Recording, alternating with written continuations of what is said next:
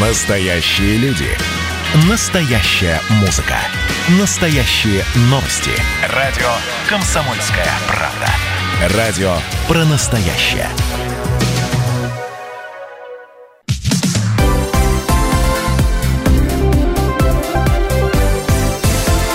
Крайности. Жизнь Ставрополья со всех сторон.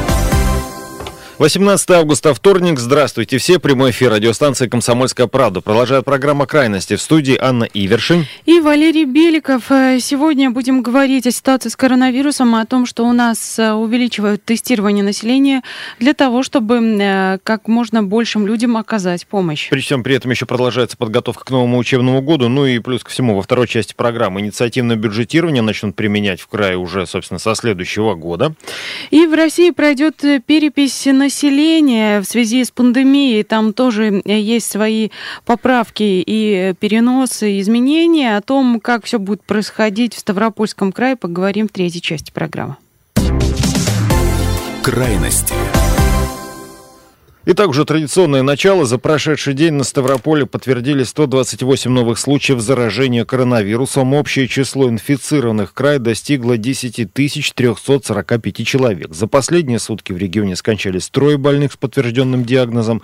Всего на Ставрополе от осложнений, вызванных COVID-19, умерли 200 человек. За сутки выздоровели 64 инфицированных. Э, всего у нас выздоровевших 6903 пациента. Общее число активных больных в регионе сейчас сейчас превышает 3000 человек. Причем в Ставропольском крае расширяют охват тестированием на коронавирус. За неполные две недели в лабораториях э, медучреждений провели 46 тысяч исследований на COVID-19.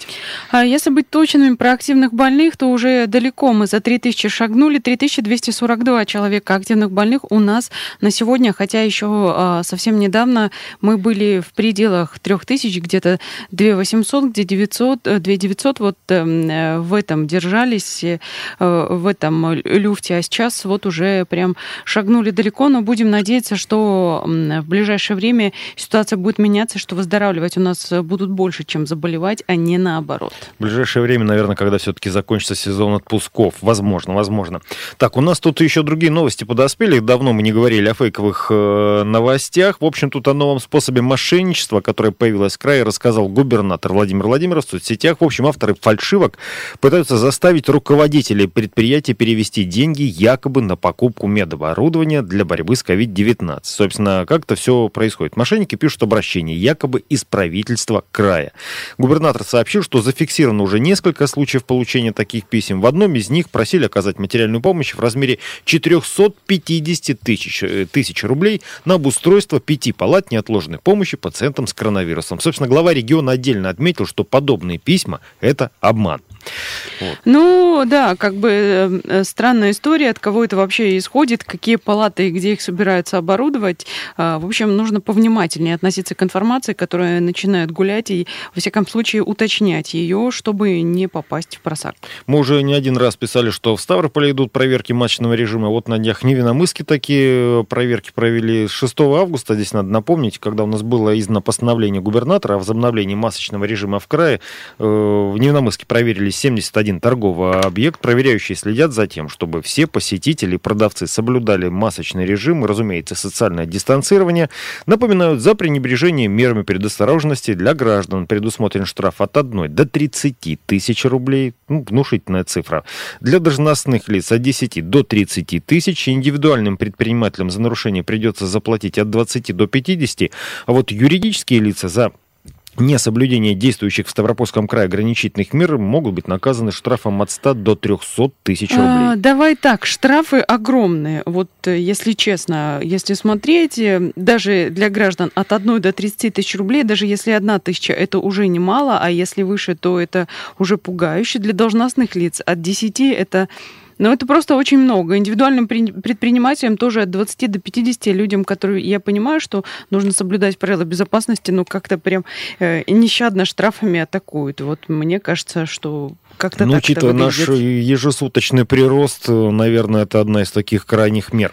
Ну, штрафы ведь вводятся, они едины не только для нашего региона, они э, едины, наверное, для всей страны. В общем, какая-то такая э, пугающая цифра. Меня лично они пугают. лучше носить маску. И, кстати, пока у нас ведут проверки по соблюдению масочного режима и штрафуют тех, кто эту проверку не прошел, Режим самоизоляции в Карачаево-Черкесии для людей старше 60, 65 лет продлили до 21 августа. Это, кстати, при том, что там уровень заболеваемости совсем не тот, что у нас в крае. Ну, я вот напомню, да, данные на сегодняшнее утро у нас добавило 128 заболевших, а вот э, в Карачаево-Черкесии 18. Так, э, что еще? У нас новый Учебный год начнется уже, ну, буквально через две недели, даже чуть меньше. В школах края продолжают готовиться к его началу. Для некоторых остается открытым вопрос о том, будут ли проводить линейки. То вот в Железноводске к открытию учебного года готовится в традиционном формате. Об этом сообщила глава пресс-службы администрации Минах Вердиева. 1 сентября праздничные школьные линейки в Железноводске пройдут с учетом требований Роспотребнадзора. Согласно рекомендациям Роспотребнадзора, учителя нашего курорта будут проводить занятия в масках. Для школьников масочный режим не является обязательным. Также принято решение не отказываться от традиционных торжественных линеек. Проводиться они будут на социальной дистанции. При этом мы разделим малышей и старшеклассников по времени. Все наши школы обеспечены рециркуляторами воздуха и бесконтактными термометрами. Эти меры позволят нам максимально снизить риск заражения заражения коронавирусом на территории школ. Напомню, что по поручению нашего губернатора Владимира Владимирова в преддверии нового учебного года все сотрудники образовательных учреждений Ставрополья пройдут обязательный тест на COVID-19. Минах Вердеева, глава пресс-службы администрации Железноводска. Э, начнем с того, что нам, во-первых, нужно еще подождать пару дней, пока на федеральном уровне примут по каждому региону решение, начнется ли а, новый учебный год в очном режиме, хотя все настроены именно на это. И а, вот мне одной кажется странными эти рекомендации Роспотребнадзора, ну не знаю, учителям которые находятся а, от детей на достаточно приличном расстоянии, будут работать в масках. В масках. При этом эти же учителя а, предварительно пройдут тестирование на ковид. В чем смысл человека, который как раз-таки на уроке говорит э, надевать маску? Лично я не понимаю, мне это требование кажется странным. Я, конечно, могу ошибаться, но... Поверь, педагогам оно тоже нравится странным. Мне оно непонятно. Мой... В чем смысл? Э, мой знакомый, который, собственно, работает учителем истории, э, сейчас возвращается в Петербург, ему уже пришла смс что да, уроки будут только в масках. Он говорит, ну, учи, учитывая на каком я расстоянии. Я ему еще так по-простецки, по-провинциальному сказал, слушай, ну это ведь так э, формально, на линейке показался, перед директор тебя увидел, в классе снимаю. Он говорит, ты пришлешь мне кто-нибудь из учеников? Снимет на телефон. Снимет на телефон, покажет родителям. Что Нет, начнется? вообще идея на самом деле очень странная, потому что по вузам звучала рекомендация, что там э, лектор нам э, во время лекции может находиться без маски. А во-вторых, ну, мне непонятно, я еще раз повторюсь, учитель находится на достаточном расстоянии, то есть он соблюдает ту самую социальную дистанцию, учитель протестирован на ковид, и он вынужден вести урок, помимо того, что он и так говорит там в течение дня достаточно долго, он еще вынужден делать это в маске. Но это, э, простите, какое-то издевательство. Ну или очень такая странная, ну да, до издевательства доходящая перестраховка. Кстати, важная сноска, вопрос обязательного ношения масок учителями в российских школах будет решаться на региональном и муниципальном уровне уровнях. Опять-таки, зависит от этой самой ситуации на местах.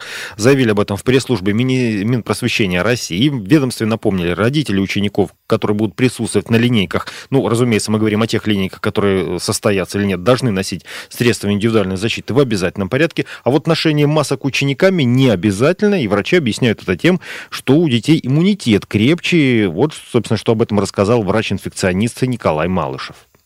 Сейчас в очень солидных журналах вот была публикация. Мальчик больной проконтачил с 80 своими соучениками. Ни одного случая заражения не было.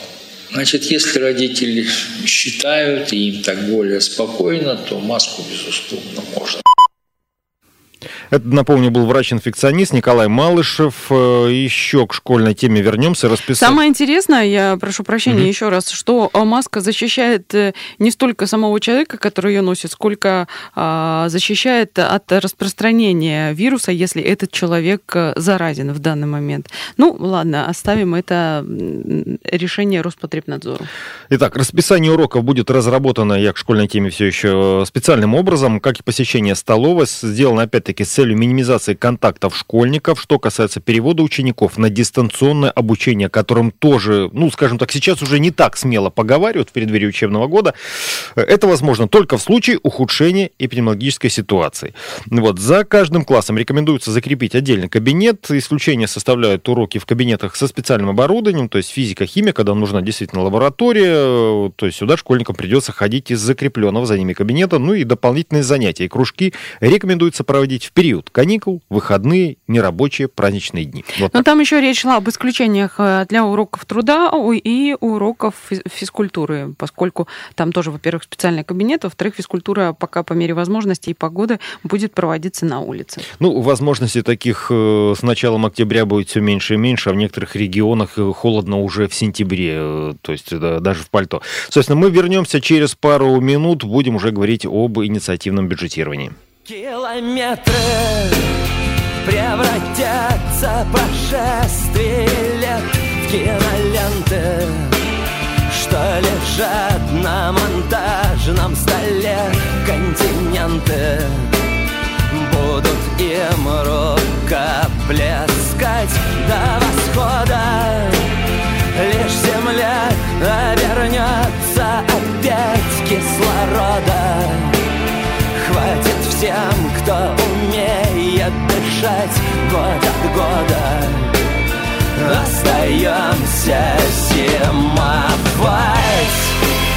остаемся зимовать, остаемся зимовать.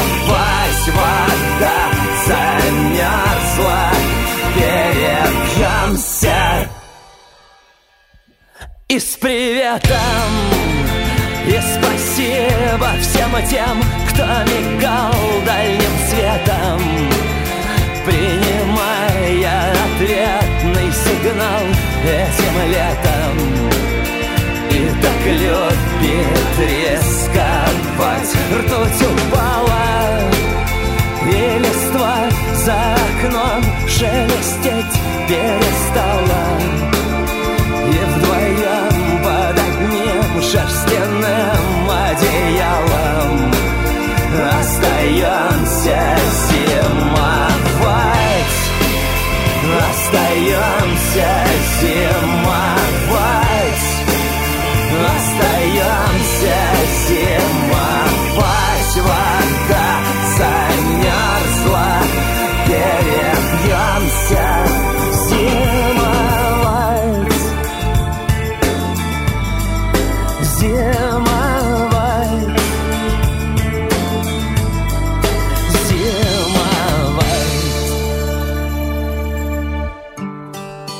океаном С головой уходящим в песок караваном Никогда не прочесть этих строк даже странно Я не знаю, что сказать очень Крайности. Жизнь Ставрополья со всех сторон.